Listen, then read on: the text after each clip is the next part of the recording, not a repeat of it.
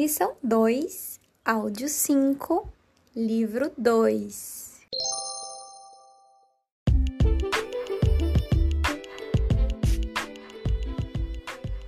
A mulher no mercado de trabalho.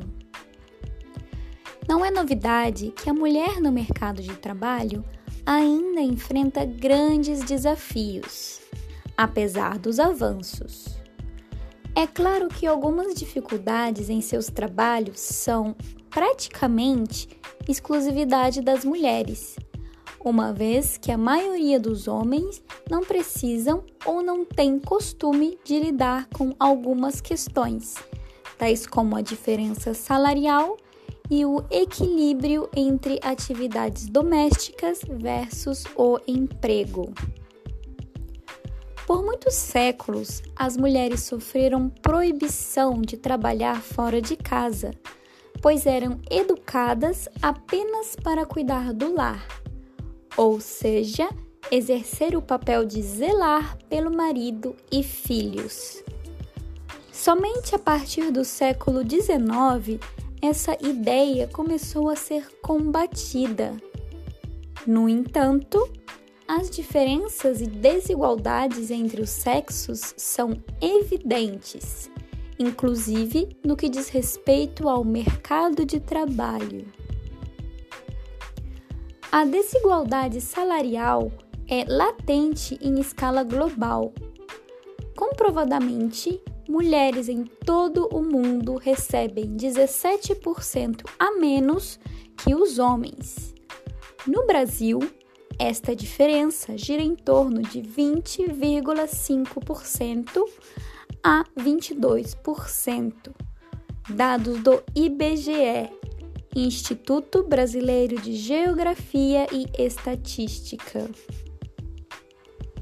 É relevante e real o registro do crescimento de mulheres no mercado de trabalho. Contudo, muitas vezes ainda é negado a elas o topo das hierarquias de poder, tanto no serviço público quanto no privado. Com o avanço da mulher no mercado de trabalho, elas respondem atualmente por 43,8% de todos os trabalhadores brasileiros mas a participação vai caindo conforme aumenta o nível hierárquico. Elas representam menos de 3% nos comitês executivos de grandes empresas. A igualdade que se busca já temos de maneira formal no Brasil em dispositivos da Constituição Federal, como, por exemplo, no artigo 7, que trata das leis trabalhistas. Mas essas leis precisam ser verdadeiramente colocadas em prática.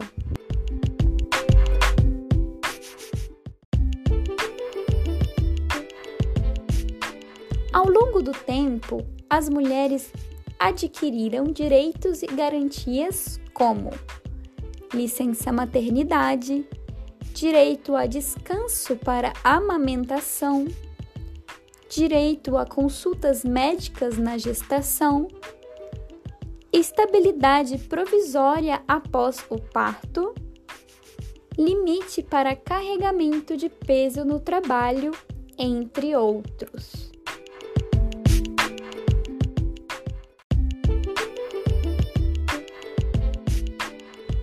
Contudo, a violência sexista é um sério problema que atinge milhões de mulheres no mundo todo e de maneira intensiva no Brasil. Não só na sociedade, na rua, nos lares, como também no ambiente laboral.